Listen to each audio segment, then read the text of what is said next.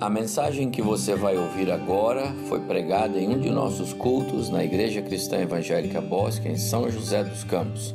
Ouça atentamente e coloque em prática os ensinos bíblicos nela contidos. Nós nos regozijamos com a palavra e com o cântico que atribui àquele que é o verdadeiro governante, o verdadeiro soberano, toda a glória, honra e louvor.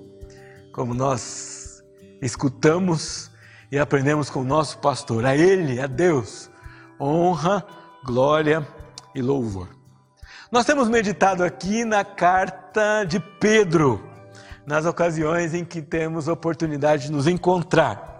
Nós vimos na última oportunidade, então, Pedro capítulo 2, de 11 a 11 e 12. Na verdade, a perícope inteira, o parágrafo todo, a unidade de assunto toda vai de 11 a 17, mas nós repartimos por causa do tempo. Hoje nós vamos tentar estudar o trecho de 13 a 17. Vamos ver se conseguimos cobrir todas as verdades ou toda a verdade explicada aqui pelo apóstolo, porque, embora seja um trecho de apenas quatro versículos, é um trecho de um assunto bastante denso e com vários detalhes que nós precisamos compreender para chegarmos à conclusão que Pedro tinha em mente quando pregou, quando escreveu, quando fez tais recomendações aos seus leitores. Convido você então para que leia comigo na primeira carta de Pedro, no capítulo 2, nós vamos ler do versículo 11 ao 17, mas tenha em mente que hoje você vai ouvir a exposição de 13 a 17, ok? Amados, exorto-vos, como peregrinos e forasteiros que sois, a vos absterdes das paixões carnais, que fazem guerra contra a alma, mantendo exemplar o vosso procedimento no meio dos gentios, para que naquilo que falam contra vós outros, como de malfeitores, observando-vos em vossas boas obras, glorifiquem a Deus no dia da visitação. Sujeitai-vos a toda instituição humana por causa do Senhor, quer seja o rei como soberano, quer as autoridades como enviadas por eles, tanto para o castigo dos malfeitores, como para o louvor dos que praticam o bem. Porque assim é a vontade de Deus, que pela prática do bem façais emudecer a ignorância dos insensatos. Como livres que sois, não usando todavia a liberdade por pretexto de malícia, mas vivendo como servos de Deus, tratai todos com honra, amai os irmãos, temei a Deus e honrai ao rei. Talvez a frase mais conhecida, mais falada, quando o assunto é igreja e governo, não é? Dai a César o que é de César e a Deus o que é de Deus. Mas Pedro tenciona aqui nesse texto explicar como é que o cristão se comporta no tema da submissão à autoridade. Nos dias de hoje, as opiniões e posicionamentos sobre o assunto florescem com todo tipo de argumento. Há cristãos pregando todo tipo de posicionamento em relação à autoridade, às vezes favoráveis, às vezes contrários. Nosso alvo hoje é entender o que Pedro está ensinando aos crentes. E note, crentes que vivem num contexto de governo hostil e perseguidor do cristianismo. Ainda é importante ressaltar que Pedro acabou de expor, e nós lemos o versículo 11 e 12 aqui, a identidade dos crentes como peregrinos e forasteiros, crentes de posse de uma nova natureza, como vimos nos versículos 9 e 10 do mesmo capítulo, mas cujo comportamento transforma e influencia o mundo daqui. São peregrinos, são forasteiros, não são daqui, mas vivem aqui e pela obediência a Deus são agentes transformadores desse mundo, desse país, desta vida.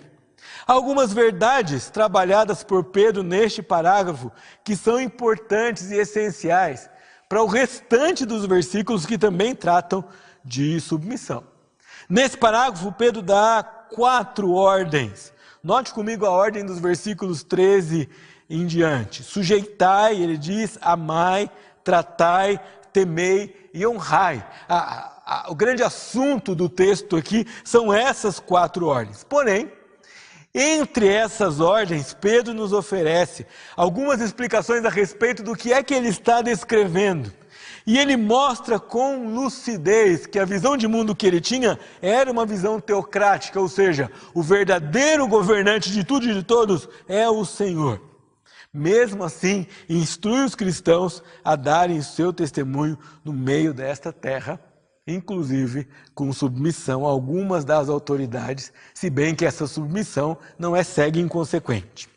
Embora a ordem de Pedro seja dada a pessoas livres, como ele declara no versículo 16, é uma forte, há uma forte recomendação pastoral de Pedro que os cristãos cultivem a submissão como traço da vida cristã que cativa aqueles que não conhecem o Senhor. Dado o contexto polarizado e hostil que vivemos hoje entre os cristãos, submissão ou sujeição não é uma palavra muito agradável ou muito celebrada nas esferas públicas de nossa sociedade. Ao invés de vermos tal atitude como fruto de uma compreensão cristã de mundo, vemos como sinal de fraqueza ou às vezes com, como ausência de discernimento.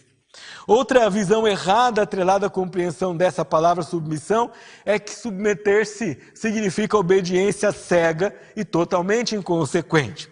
O contexto da carta de Pedro é certeiro para nos mostrar que isso não é o que o autor inspirado tem em mente, porque era proibido ser cristão e os governantes de Roma eram hostis à religião que perseverava na fé. Entretanto, Pedro encoraja os cristãos a que façam exatamente isso. Então, esse dado histórico e contextual mostra para você que submissão não é uma submissão inconsequente a qualquer coisa, porque a lei proibia ser cristão e ainda assim esse grupo de irmãos perseverava na sua fé.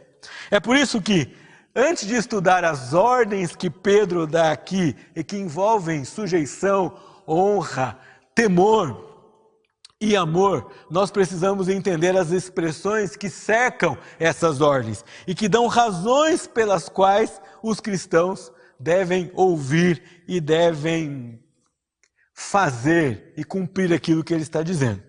O primeiro aspecto aqui que está ao redor dessas ordens é que quem é realmente o governante na visão de Pedro? E por que os cristãos deveriam se dar ao trabalho de se submeter a essas instituições. Algumas versões traduzem o texto assim: sujeitai-vos a toda a instituição humana por causa do Senhor, quer seja ao rei, como quer seja ao soberano. Sujeitai-vos a toda ordenação humana por amor do Senhor, quer ao rei como superior. Ou ainda, por causa do Senhor, sejam obedientes a toda autoridade humana, ao imperador que é a mais alta autoridade. Embora as traduções usem a palavra ordenação e a palavra instituição, o que nos leva a pensar em departamento ou organização, eu quero defender com vocês aqui a tradução da palavra ou da expressão como criação de Deus. Na minha tradução desse texto, o versículo ficaria assim: Sujeitai-vos, pois, a toda a criação de Deus, quer seja o rei, quer seja o superintendente que, superintendentes que estão colocados aqui para vocês. Pedro não trata aqui de organizações, Pedro não trata aqui de instituições, Pedro não está falando aqui de setores ou departamentos governamentais. Pedro está, está tratando aqui de pessoas que, como criação de Deus são colocadas em determinadas posições. Portanto, o que Pedro está dizendo aqui para nós é de como nós devemos nos relacionar com essas pessoas que são criadas por Deus e são colocadas por Ele mesmo em determinadas posições. Se todos são criaturas de Deus e se Deus é o Criador soberano, é Ele quem estabelece as posições de governo e de administração em que os homens, suas criaturas, são colocados. O que autentica a autoridade de um governante instituído por Deus não são os seus resultados quando avaliados da perspectiva humana ou da perspectiva daqueles que recebem benefício como resultado do seu governo. Na verdade, o fruto E a evidência de que eles são colocados por Deus é aquilo que o Senhor quer fazer. É a execução da vontade do Senhor e do plano do Senhor ah, com determinado povo, em determinada circunstância histórica de determinada nação. Há vários exemplos bíblicos que nós poderíamos trazer a lume aqui para elucidar esse ponto da teologia petrina. Mas um só é suficiente para você perceber. O Senhor chama em Isaías capítulo 42 Ciro, um rei persa, medo-persa, completamente pagão, que nunca se submeteu ao Senhor. O Senhor chama Ciro de meu pastor e meu ungido. E ele, sem qualquer explicação religiosa da parte do rei, esse rei é que é colocado por Deus na história de Israel para decretar e financiar a volta dos judeus para sua terra. São esses fatos, superentendidos e planejados por Deus, que mostram o motivo e a colocação do governante por Deus em determinada posição, e não os resultados que nós, na nossa limitação, conseguimos medir ou conseguimos analisar. Isso não significa que nós estamos desautorizados a observar e a opinar sobre os resultados de determinado governante com o qual nós devemos nos relacionar. Significa que Deus o colocou ali e a evidência disso não é a sua competência, mas é a execução do plano de Deus, que quase sempre é oculto para nós. Outro aspecto muito importante aqui que Pedro põe e que às vezes está, está oculto para nós é a motivação para obedecer o governante. E não é o próprio governante, nem é você mesmo. Todas as traduções, traduções dizem: sejam submissos à instituição ou criação humana por causa do Senhor. Ele é a razão. A nossa submissão é um exercício primeiro de submissão ao Senhor, o verdadeiro governante, e não uma, um culto de devoção a qualquer que seja o governante que é colocado a nós. O cristão não pratica a idolatria da aprovação ou desaprovação de determinado governante, mas ele adora e se submete apenas a um, aquele que é o Senhor, que foi quem colocou aquela autoridade ali com determinado propósito. Outro aspecto muito interessante aqui é a função do governo que Pedro descreve. Se você ler esse texto correndo, você quase não nota que Pedro trata da questão da submissão, mas trata também da qualidade do governo em que o cristão se submete. Ele parece não ter dúvidas de que Deus coloca os governantes aqui para punir o mal e para recompensar aqueles que fazem o bem. E um governo que não faz isso não se sustenta por muito tempo. Homer, um comentarista da carta de Pedro, diz assim: o cristão há de se sujeitar à solicitação da autoridade para praticar o bem, porque fazer o bem também faz parte de seu interesse.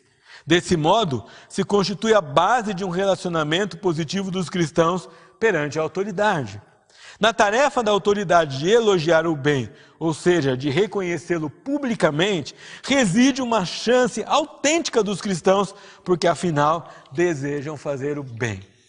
E nesse sentido, nós ficamos com um saldo negativo quando oportunidades de executar ou de testemunhar o nosso cristianismo por meio de ação que trazem transformação ou que trazem abrigo do órfão, da viúva, do necessitado, não é feito, não é, não é exercido por nós.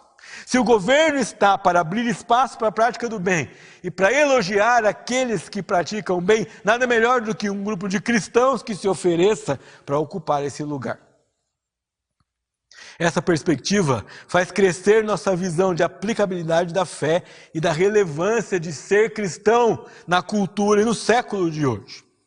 O versículo 15 é categórico. Não há possibilidade, não há hipótese, não há dúvida, não há dúvida. Ele diz: Esta é a vontade de Deus, porque assim é a vontade de Deus. E qual é a vontade de Deus? Que pela prática do bem o mundo seja transformado. O cristão não se iguala aos que estão no mundo, mas ele emudece os tolos, ele emudece aqueles que não conhecem a Deus, não se comportando como eles, mas confrontando a estes com a prática do bem. Portanto, torna-se tolo o cristão que, tendo tanta riqueza de Deus, se comporta com a pobreza do homem sem Deus. Os cristãos, diz o mesmo comentarista que já citei, estão direcionados para o mundo futuro de Deus. A isso, os incrédulos chamam de alienação do mundo, incapacidade para o mundo e fuga do mundo. A determinação incondicional de obedecer mais a Deus que aos humanos é chamada por eles de recalcitrante, mas por nós, de prática do bem e de execução da vontade de Deus. Pedro não cita aqui, mas eu quero lembrar você de que Pedro e João, quando foram acusados de desobediência à lei por pregarem o evangelho de Cristo em Atos dos Apóstolos, disseram: Antes importa obedecer a Deus do que aos homens. É este homem aqui que trata de submissão agora, dentro deste contexto de servir a um governo que pune o mal e recompensa o bem. E continuando esse pensamento, Outro aspecto periférico importante é que Pedro trata da questão de liberdade. O apóstolo confronta a ideia de liberdade como desculpa para não fazer a vontade de Deus e contrasta o cristão com a ideia de que é servo de Deus.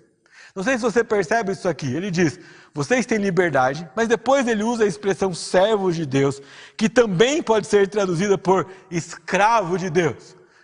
E aí você pergunta: poxa, como é que isso funciona? cristão é livre ou é escravo? Ele é, tem liberdade ou ele se sujeita a alguém como se não tivesse vontade? E Agostinho já afirmou que servir a Deus é a maior liberdade que o ser humano pode desfrutar. Submeter-se a Deus é a maior liberdade que nós podemos praticar nessa vida. A carnalidade, o legalismo, o cerimonialismo, a libertinagem são capas ímpias que cobrem a liberdade e traem o seu significado. Pedro diz aqui: vocês não é, não usem a liberdade por pretexto de malícia. A palavrinha pretexto, ela pode ser ilustrada como capa, como cobertura. Há coisas que têm cara de liberdade, mas que mascaram a nossa liberdade. Só o exemplo que citei da carnalidade, fazer tudo o que eu tenho vontade, não é liberdade, é carnalidade. A verdadeira liberdade se manifesta em ser obediente, mesmo sem levar vantagem pessoal, mas dando glórias a Deus. A resposta que o cristão tem ao serviço de Deus é que este serviço é uma fonte de alegria e é perfeitamente uma fonte de liberdade, porque Cristo nos libertou da escravidão do pecado. Nós somos livres daquilo que realmente nos escravizava. Liberdade, Martinho Lutero explicou esse conceito dessa maneira. Um cristão é um senhor perfeitamente livre sobre todas as coisas, sujeito a nenhuma delas. Um cristão é um servo perfeitamente obediente a tudo e sujeito a todos. O cristão está livre da escravidão que leva ao mal, ao invés disso, usa sua liberdade para servir a Deus e amar o próximo. Quanto mais ele demonstra o desejo de servir, mais ele experimenta a verdadeira liberdade. Na vida pública, o cristão se porta como eleito de Deus. Ele é livre e não tem medo, desde que sirva a Deus em absoluta obediência. Nessa semana, assistimos em casa o filme de um missionário romeno que foi preso e torturado durante o regime comunista naquele país. E no final do seu testemunho ele dizia assim: Eu odeio o regime comunista, mas eu amo e oro pela salvação daqueles que me torturaram. Eu não gosto da maneira que eles governaram, mas eu oro pela salvação deles. E, e uma das, das, dos trechos mais chocantes do seu testemunho é quando ele está orando e o guarda entra na cela e fala: Você sabe que é proibido orar? Por que você continua orando? Por quem você está orando? E ele olha para o guarda e fala: Eu estou orando por você. Um cristão sujeito a um sistema ímpio, exercendo sua liberdade mesmo em cadeias. Essa é a liberdade que Deus nos dá. Essas verdades que nós trabalhamos até aqui são então o contexto, as condições, os pressupostos que Pedro tem no seu coração para então tratar as ordens que ele vai dar. E quatro ordens que eu queria brevemente discorrer aqui com vocês. A primeira atitude que nós temos aqui é Tratai a todos com honra, está no último versículo, versículo 17. Tratai todos com honra. Todos por si só é uma palavra que inclui todo tipo de gente. Você vai se lembrar aqui que Jesus disse: Amai os vossos inimigos, amai os que vos perseguem. A recomendação de Jesus é clara: perdoem os imperdoáveis, convivam com aqueles que são de difícil convivência, é, tratai a todos com honra. Se são todos criatura de Deus, se são todos criação de Deus, se tem todos, ainda que deturpada, algum traço da imagem de Deus, a verdadeira base do, do caráter cristão é afirmar a dignidade dos seus semelhantes por causa da criação de Deus e da imagem de Deus neles. Não é o comportamento que define nossa postura em relação aos outros. Honrar não significa concordar com tudo o que fazem.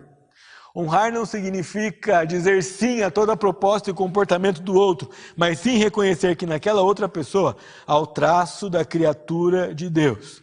Esta, por exemplo, é a base cristã para não cultivarmos no nosso coração racismo ou preconceito étnico.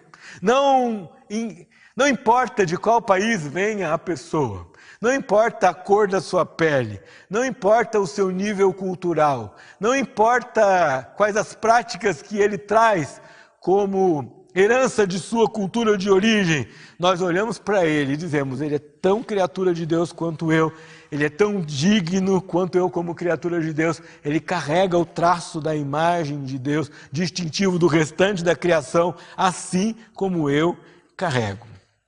O cristão não se diferencia do maldoso pela é, condenação ou anulação. Ele faz a distinção de suas convicções pela prática do bem, emudecendo os insensatos. Ele não se iguala ao outro. E não se igualar ao outro em termos de comportamento e valores não significa tratá-los com desonra. Mas a honra em tratar o discordante é fazer para ele o bem e não recompensá-lo pelo mal que ele faz conosco. De novo, olhando para a nossa situação tanto que nós podemos aplicar. Nós não respondemos com provocação aqueles que provocam. Nós não respondemos com humilhação aqueles que humilham. Nós respondemos com a prática do bem e com a verdade da palavra de Deus. Pedro se preocupa e diz, dentro desse contexto de crença de que o Senhor é o soberano, de que Ele estabelece o governo, conscientes do papel do governo estabelecido por Deus e certos de que nós somos chamados para praticar o bem quando se apresentar a oportunidade, é que nós cumprimos essas ordens, e a primeira delas é tratar a todos com honra. Honrar aqui, ao contrário do que nós possamos pensar, não significa exaltar o outro, mas significa reconhecer o valor do semelhante como criatura de Deus. E essa expressão não é estranha no contexto do povo de Deus, já que no primeiro decálogo de Israel havia a ordem de honrar o seu pai e sua mãe, ou seja, dar a eles o lugar que lhes é devido. Mas Pedro segue aqui no versículo 17, e além de dizer tratai todos com honra, ele dá uma segunda ordem, e essa ordem é amar aos irmãos. E se nós devemos a honra a todos, nós devemos aos irmãos nós devemos respeito a todos, muito mais nós devemos aos irmãos salvos em Cristo. Devemos a eles mais do que reconhecê-los que são criaturas dignas de serem tratadas como tal. Aos irmãos, a família da fé, somos chamados a expressar o amor de Deus que serve os outros em honra e demonstra esse amor pela prática do bem. O amor bíblico, o amor neotestamentário, não se refere a belas palavras ou afirmações de amor apenas em cultos e cânticos, mas em demonstrações concretas e cotidianas do que é o amor em ação. É um pouco mais do que o reconhecimento do que o nosso estado familiar como irmãos em Cristo, mas é a atitude de dar ao outro o que o Senhor nos deu, de modo tão livre. E tal amor não é possível sem estar em Cristo.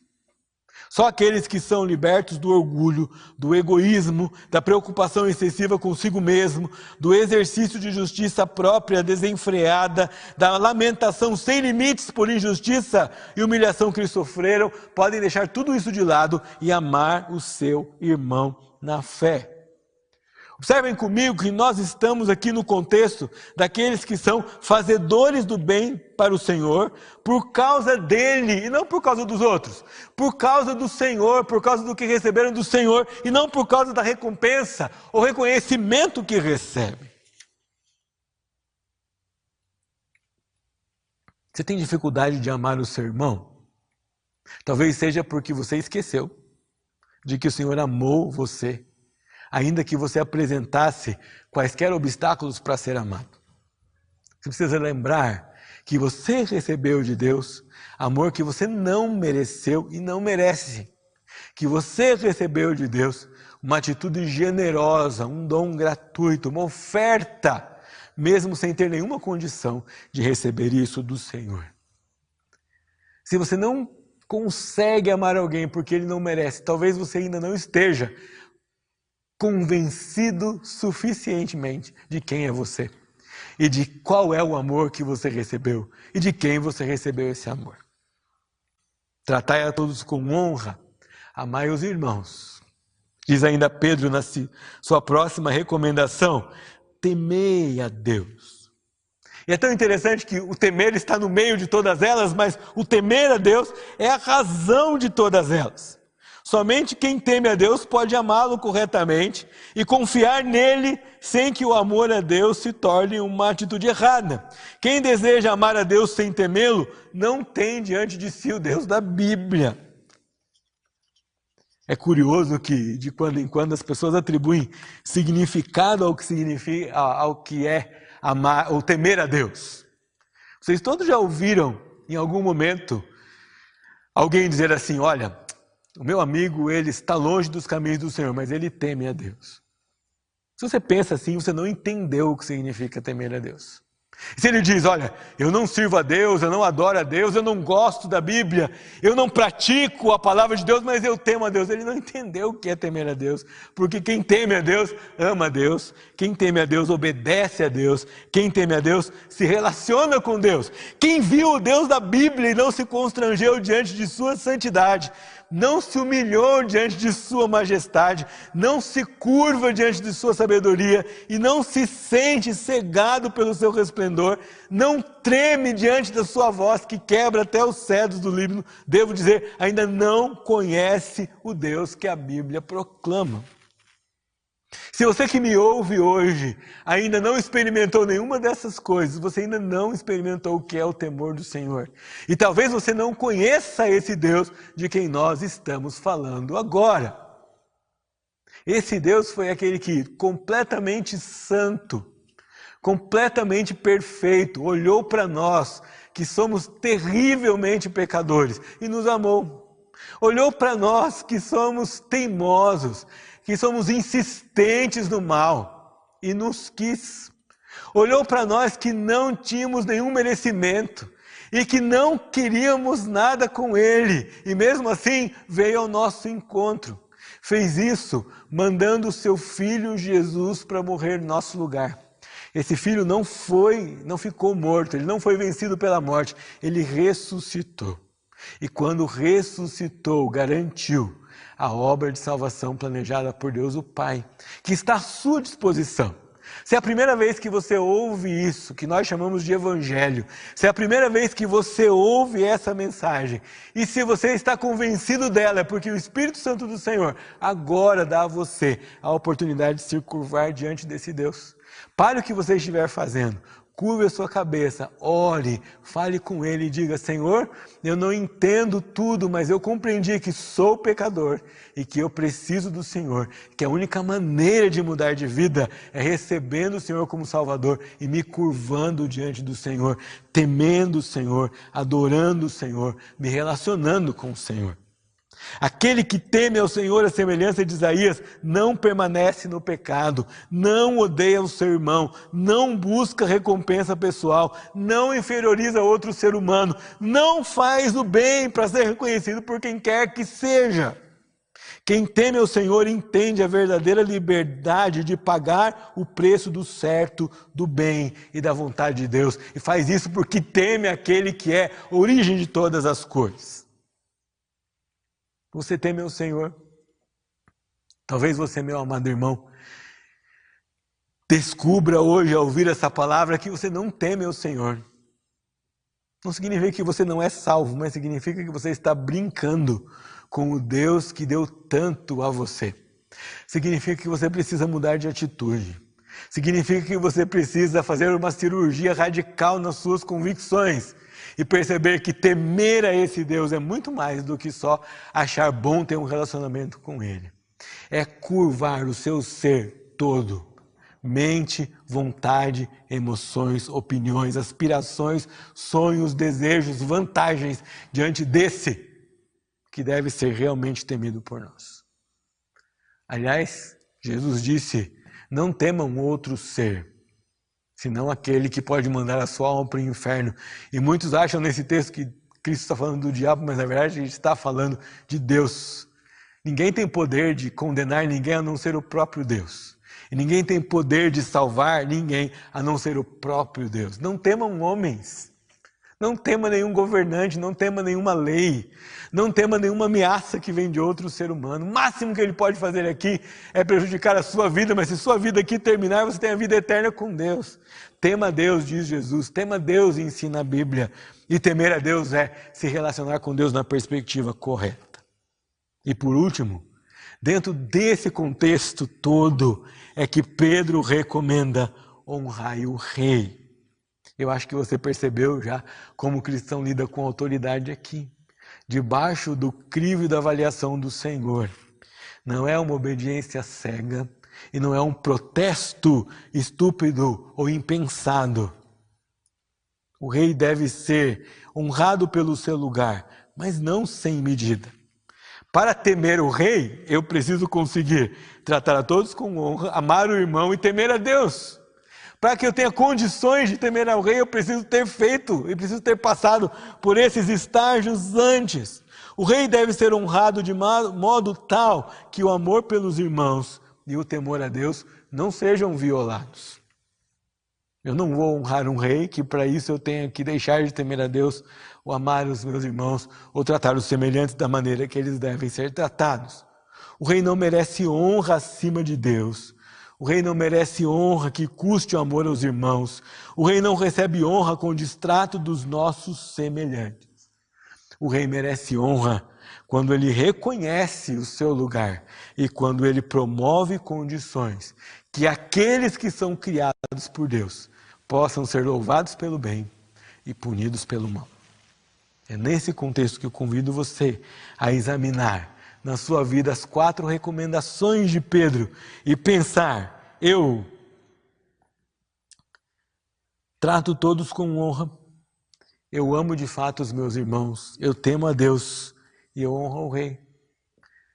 Queria dar a você a oportunidade de orar enquanto nós nos preparamos para louvar o Senhor mais uma vez. Se você não conhece a Cristo como Salvador, eu quero dar mais uma oportunidade para você. Quero perguntar você de, no, de novo. E quero dar você a oportunidade agora de se arrepender dos seus pecados e de crer no Evangelho de Jesus Cristo, que é o reconhecimento de que não há chance para você sem o Senhor nosso Deus. Quero dar a você também, que já conhece a Cristo como Salvador, a oportunidade de examinar sua vida e o seu coração. O que é que você precisa mudar?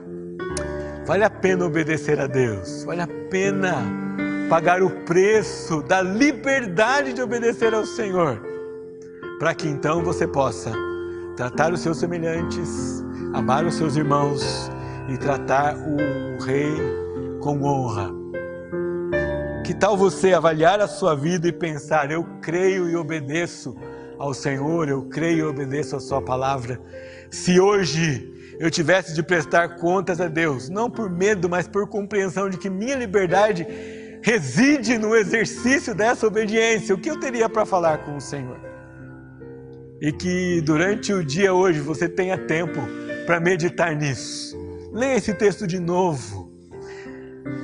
Medite na palavra, repita a palavra, cante, recante esse hino que vamos cantar.